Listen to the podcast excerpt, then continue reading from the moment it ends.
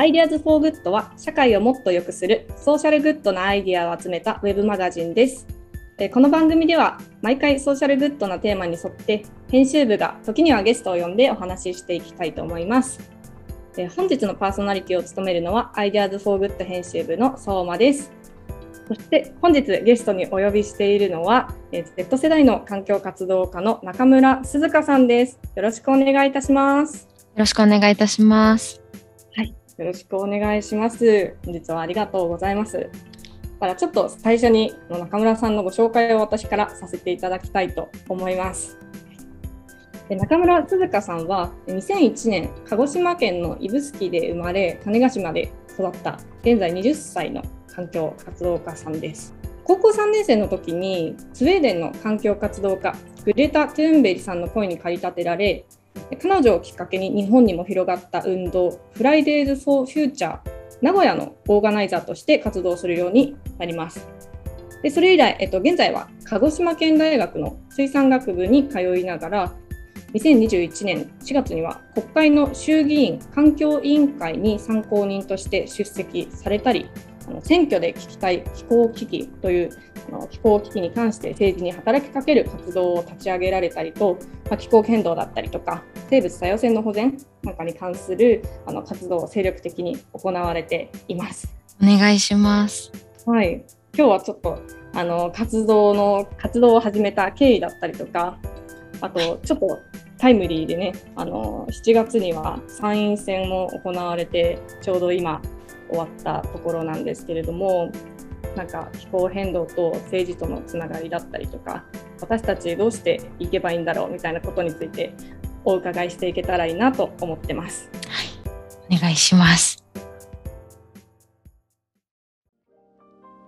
いや毎日暑くなってきましたけれどもどうですか？最近そうですね本当に暑いな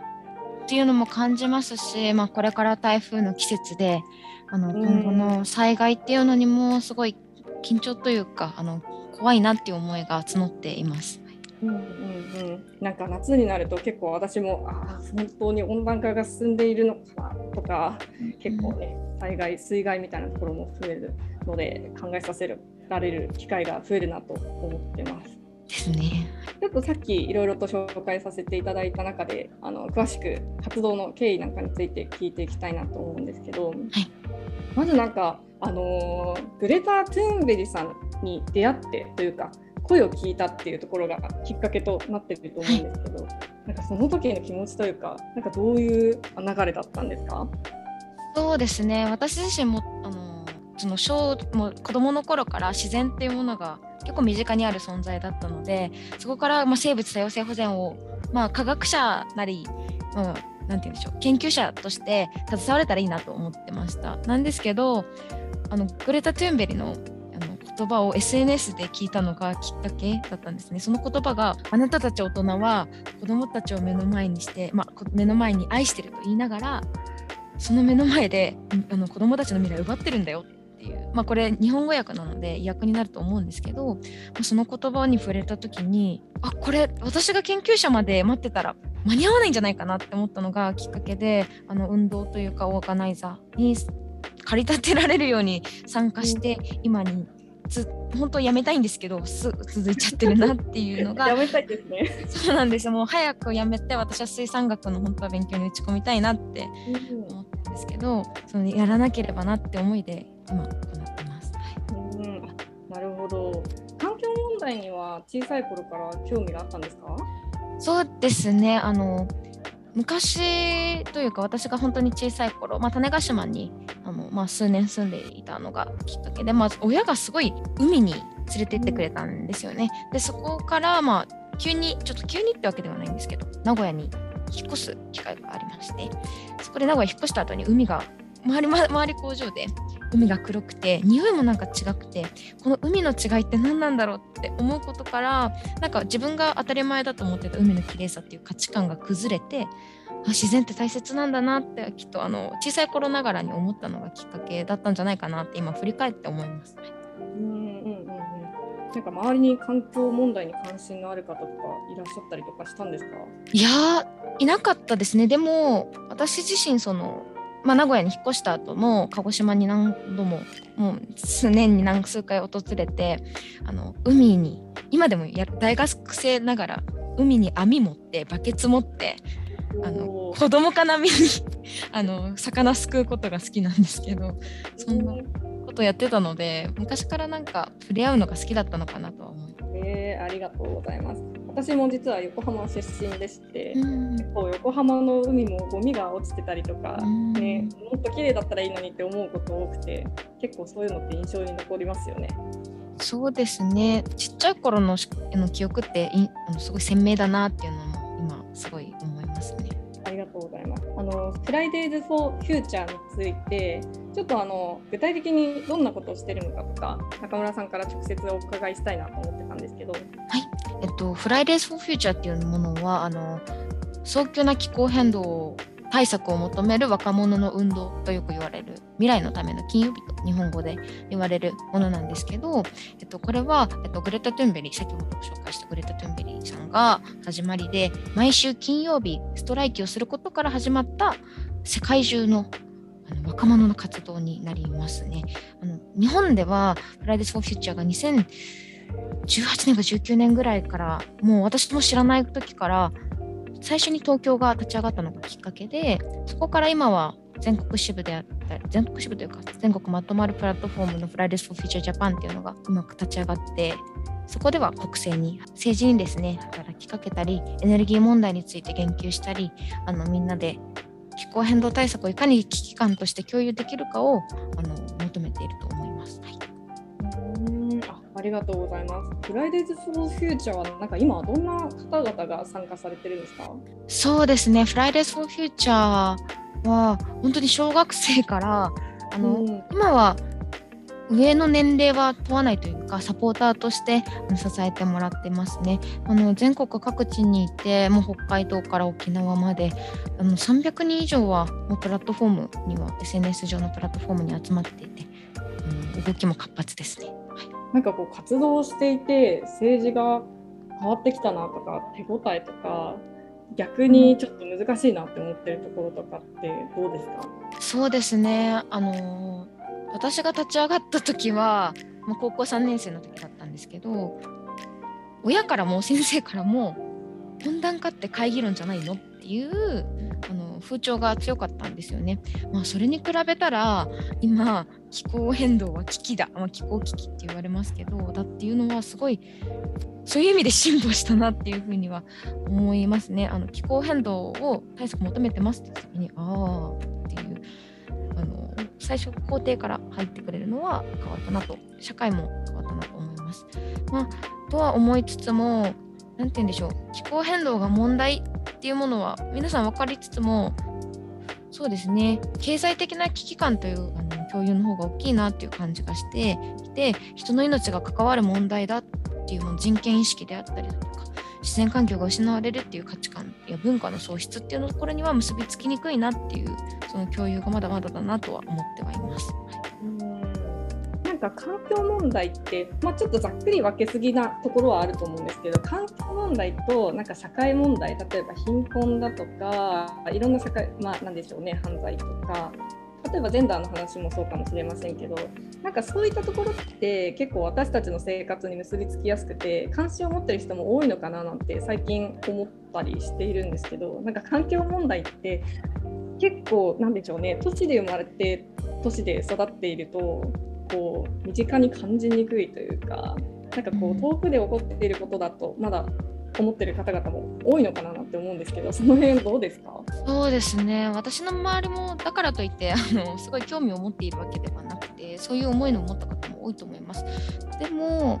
例えば今の暑いなって思う気持ちが本当は危機感に変わればいいなと思いますし、まあ、報道も気候危機っていう気候変動温暖化っていう言葉がしょっちゅう出てきてくるようになったのでそれを聞いていたり、まあ、身近に台風を今ちょっとまだそこまで大きな台風来てなくて本当に嬉しいことなんですけどこれから来るかもしれない大事な人の命を奪うかもしれないっていうその未来のへの危機感から動いていただければ本当いいのかなとは思います。あの環境問題って地球に優しいっていうふうによく言われるんですけどそうじゃなくて私はどちらかといえば大切なものを奪われてしまうっていう危機感から動いてるので、うん、本当に皆さん自身が大事なものを失いたくなかったら一緒に立ち上がって声を上げてみませんか？ぐらいであのやっていければなと思っています。うんなるほど。確かに地球に優しいっていう言葉が結構ちょっとミスリードなところもあるのかもなと私たちもメディアとしてこう自戒を込めてやっておきたいなって ちょっと思ったりしますね。じゃあいやその優しいは何？どういう意味で優しいのかっていうのは、うん、私もずっとずっと探求はしてるというか探してはいるワードかなと。思ってはいます。うん。なんかもっとそう今中村さんがおっしゃったのが結構確信をついてるかなとは思ってるんですけど、うん、もっと適した言葉を当てはめるなら何でしょうね。なんかもう危機だから立ち上がろうよみたいな。あのあと気候変動ってよくまだ来てないよねというかそこまでなんか実感しない？あのよく2050年までに、まあ、カーボンニュートラルにしようであったりとか目標があるからこそそれを超える超えてからが危ないんだって思う方々が多いんですけどそうじゃなくて今実際に起きている問題なのでそれも今それこそ本ではなくてニュースを見ればもう本当にひっきりなしに気候変動の気候温暖化っていうか災災害のニュースが流れてくるので心を痛めながらですかね。はい、ぜひチェックしてもらえればと思います。ありがとうございます。なんかでもそういうニュースとかあ気候変動ってちょっとやばいんだなって思った時にすぐすぐというか駆り立てられるように行動を起こせるっていうことがあのすごいことだなと思うんですけどなんか小さい頃からそういった気質なんですか？それともやっぱり気候変動のそのちょっと危なさ凄まじさにあの心をどうしても動かされたっていうところだったんですか？そうですね。あのそこまで最初はそれこそソーシャルグッドみたいな。あの自分自身がいかにみんなに貢献できるかなみたいな。あの自分の特権性っていうものをすごい無自覚だったんですけど、まあ、気候変動やばいんであの最初グレタが学校金曜日毎週休んでるっていうのを聞いて正直最初霊障だったと思うんです。学校休むぐらいならちゃんと勉強して研究者にでもなって貢献しろやみたいな。心持ちだったんですけどやはりそれが自分の未来がもしかしたら危ないかもしれない。っていう自分ごと化というかした時が一つと。あともう一つがですねライフチェンジっていう自分自身が一人がいかにこう生活を変えても無力だなって思ったのが大きな始まりだったと思います。そこからまあ私も今結構得意なライフスタイルを、まあ、いわゆるソーシャルグッドなライフエコなライフスタイルを送ってると思うんですけどシステムをいかに変えていくかエネルギーであったりだとか人々の意識っていうのをどう変えていくかっていうのにを変えることがまた重要。しかもそこがまた注目されてないっていうので立ち上がったのがのが、まあ、1週間ぐらいもう学校休んで3日間ぐらいもう無力さ感じて何も食べれなくなってみたいなのが続いてからが始まりだったかなっていうのは思いますね。そうなんですね。私もグレタさん見た時にそういう、まあ、大人というんですかね。なんかそれをやってもなって思ってしまったところはあったんですけどでもその時にもう自分のできる何かをするしかないって思ったんだろうなって多分中村さんにもその気持ちがあったんだろうなって思いながら。ですね。なんか私も最そこからまあ運動に流れ的にまずは参加してグレタの言葉に触れてっていうことがなかったらきっと今普通に大学生になって就活を考える年になってたのかなぐらいで本当にグレタにはあのちょうど1ヶ月前に初めてグレタに直接会ってきたんですけど。そうなんですね、はい。うん、でもその時にかけられた言葉がすごい衝撃的で私があれもうあなたが私の人生を変えた人だっていう風に 伝えた時にあや生活、まあ、自分の人生変えてくれてありがとうって言ってくれてなんかなんて言うんでしょう。一一人の人間として尊重されてるというか彼女の彼女は彼女なりの叫びがあって私は私なりの叫びをお互いがなんか認めてるっていう風に感じたのがすごい印象的でその後ちょっとポロリと泣いてってましたね。へえグレタさんとはこう何のきっかけでお会いしたんですか？あちょうど1か月前にスウェーデンで国際会議があって私はオブザーバー参加だったんですけどあのその後にデモがあってスウェーデンのストックホルム市内でですね。でその時にあのカエルの帽子をかぶった少女がいるなぐらいだったんですけど よくよく見てグレータさんでっていうそこから話しかけに行ってっていう形ですかね。はい、えー、いや感動感動っていうかあれですね。すごいですね。ついにというか。そうですね。2年言葉を聞いて2年後に初めて対面っていうのはすごい衝撃的というかですね。でも彼女はまだ諦めてないなという。まだ未来は残ってるなっていう。だから立ち上がれるんだろうなって思いもあります。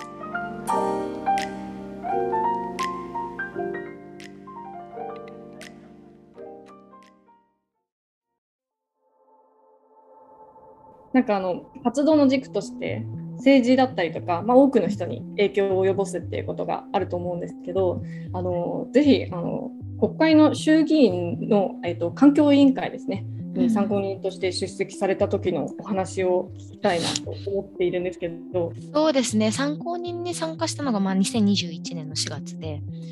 この年にですねだいぶ大きな転換点が気候変動界隈でもありましてそれがあの、まあ、温室効果ガス削減目標と呼ばれるあの NDC が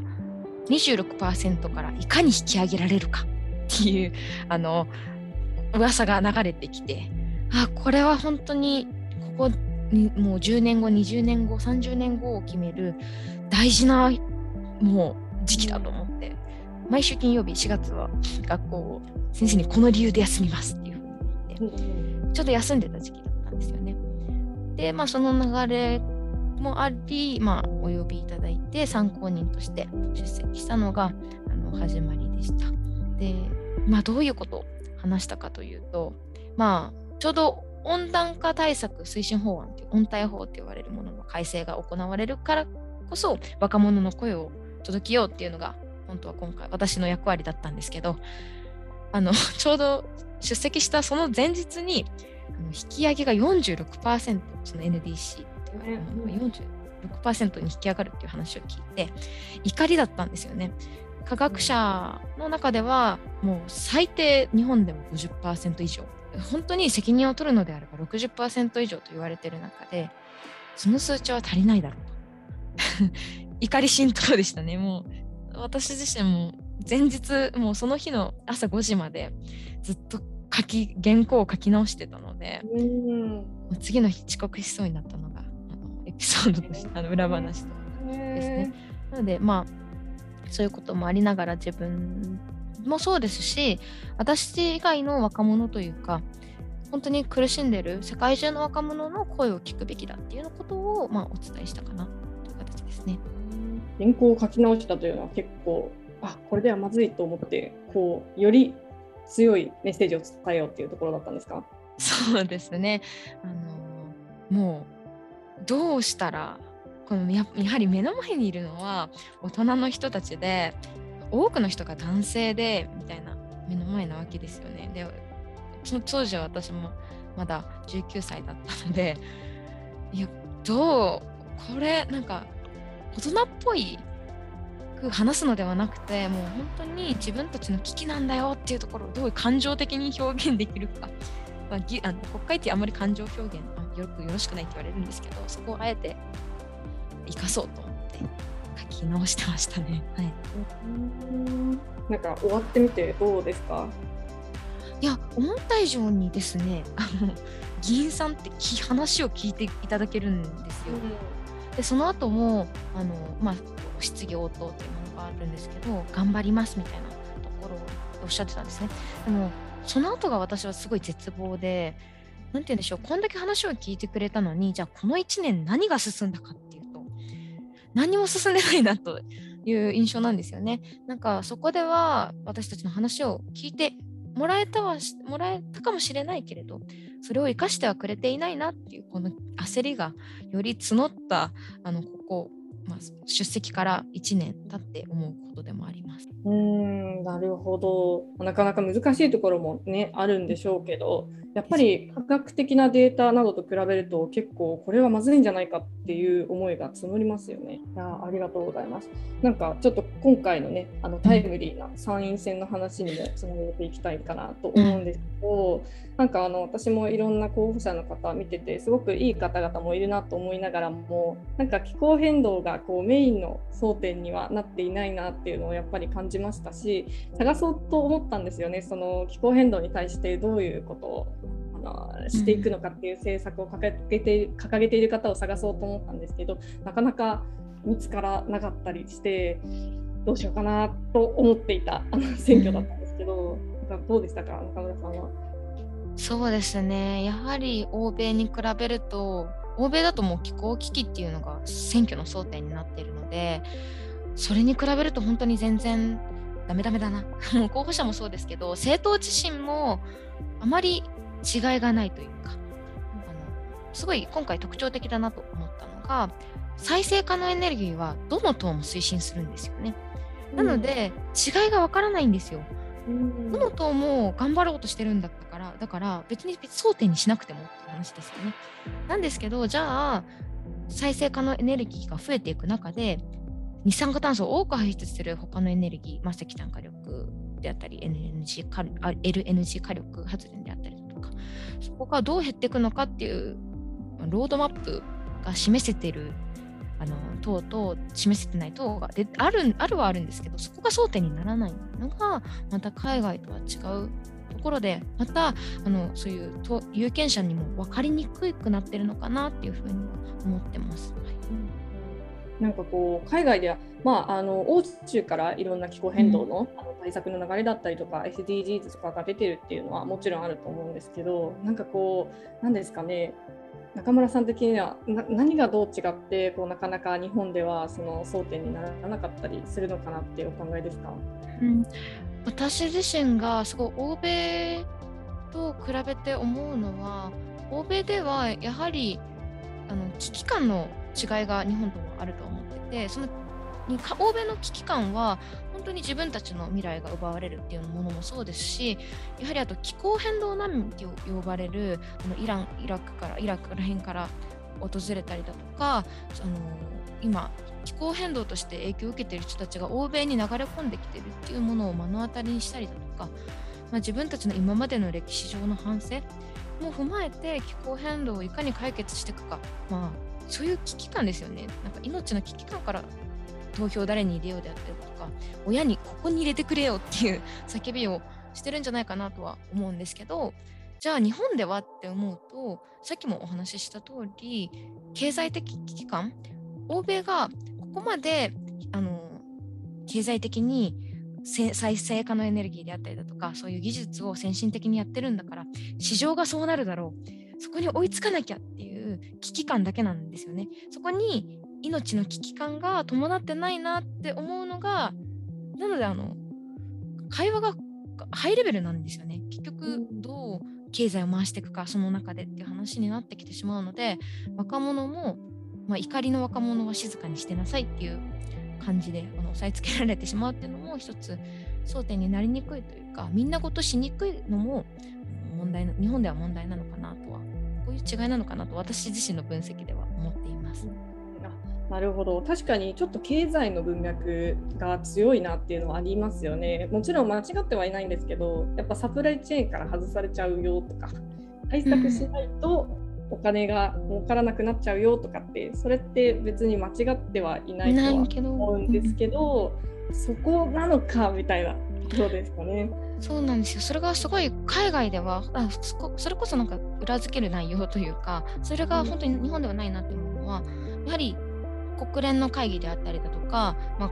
国際会議の中ではよくその多くのステークホルダーであったりだとか MAPA、まあ、Most Affected People and Area って言われる最も気候変動の影響を受ける人たちを会議にちゃんと呼んで、まあ、先住民族とか女性、まあ、男性より女性が、まあ、性的マイノリティであったり若者をステークホルダーとしていでよっていう動きが強いんですよね。なんですけど日本ではそういう動きあまり見られないというかやはり若者といっても、まあ、社会人であったりだとか先住民族というかその文化的なに守る人たちが入ってるステークホルダーとして会議に入ってるかという言われればそういう動きもないのかなっていうのも一つ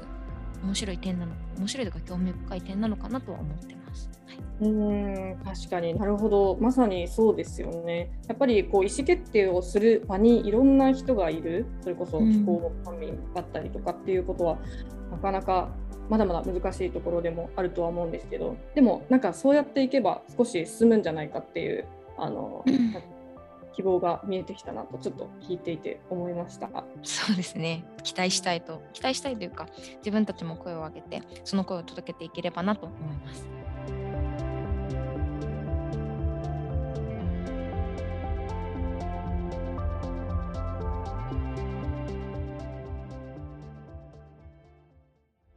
なんかあの選挙で、まあ、投票に行こうだったりとか結構そういう動きがあの最近多くて私たちの声をやっぱり政治に届けて気候変動環境問題もあの推進していくってことが大事かなとは思うんですけどなんかどうでしょうそこの文脈に関して私たちがこう今やるべきだなって思うことってどんなことですか？そうですね。あの、まあ、選挙は、まあ、一つの政治参加の手段だとしかは思ってはいないと思ってはいるんですけどあのやはり投票とか選挙っていうものはどうしても多数決になりがちなんですよね。人気取りになってしまうのでじゃあ本当になんていうんでしょう苦しんでる人の声マイノリティの声が反映されるかといえばそうじゃないのかなとは思ってはいます。でもそこの中でも一つ投票選挙でありがたいことは地方にも候補者が来てくれることだと思います。あのやはり永田町と呼ばれるところで政治が行われていてあの社会ソーシャルグッドができるのはやはり都心の方が多いかなっていうのも鹿児島に住んでて実感することなんですけどあのそうじゃない選候補者が、うん、地方に戻ってきてくれてこれは気候危機アピールしないはずがないなっていうぐらい、もうアピールしたいなっていうのが一つ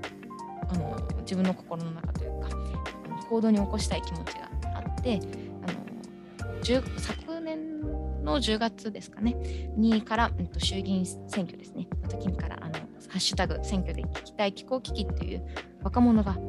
候補者に何でしょう気候危機を伝えに行く直接っていうものをあの行っています。うん。まさにそれきたいなと思っていたところだったんですけどなんかそれはどんなふうにこう伝えに行ったんですか？そうですね。今回の参院選にあの絞ってあの言いますと本当に自分たちの思いというか気候危機気候変動への危機感をまず自分たちがなんでこんなふうに危機感を持ってるかっていう命の重さも含めてあと科学的な根拠も含めて手紙みたいな1枚の A4 で書かれたものをあの持って直接候補者に渡しに行くみたいなやりましてその下にですねできたらコメントを書いてもらうっていうものをしてました。はい、でもちょっと答えられない人もいるので、まあ、まずは私に言って自分たち気候変動危機感なんですよ。なんでなんで政策に入ってないんですか？って聞いてるとか、なんでこんな気候危機全然あの争点にならないのに争点にしようとしてるんですか？っていうのを、うんなんか2つの側面から、はい、聞いていったっていうのが今回のアクションになります。はいうんありがとうございます。議員さんとやっぱり直接お話しするみたいなこともなかなか馴染みのない方もいるかもしれませんけど、あの中村さんのと選挙で聞きたい気候危機の活動にもあの参加してみるのもいいかもしれません。ありがとうございます。あの中村さんのこれまでの活動の経緯だったりとかいろいろお伺いしてきたんですけど今ちょっとあのまた新たな活動というかあの取り組みたいこともあるというふうにお伺いしているのでそこら辺教えていただいてもいいですか？はい今はですね Fridays for Future をのオーガナイザーを去りまして自分の、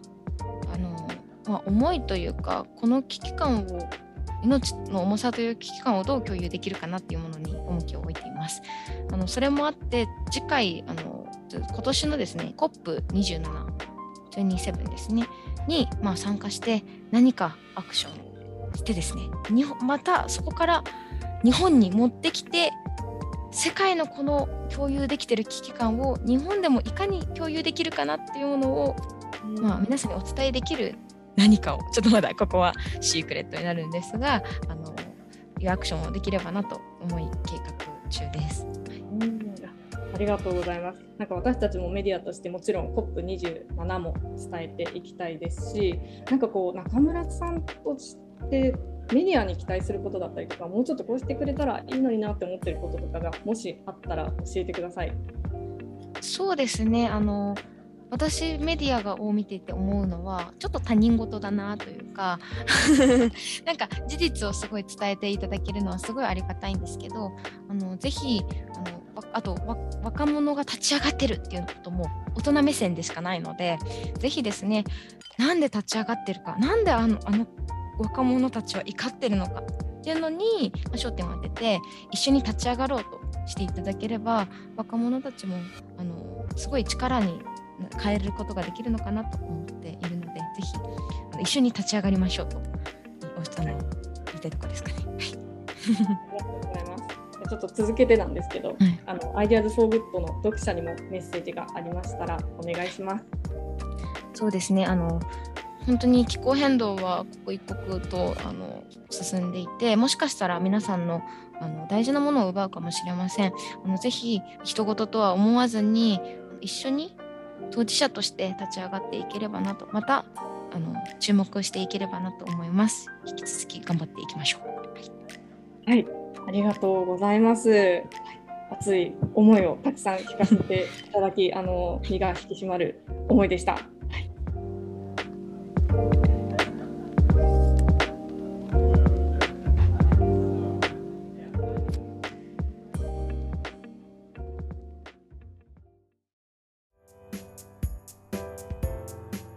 かがだったでしょうか？今回のポッドキャストは中村鈴香さんをゲストにお招きしてお送りいたしました。パーソナリティは編集部の相馬でお送りしました。それでは皆さん今日も素敵な一日をお過ごしください。バイバイ。バイバイ。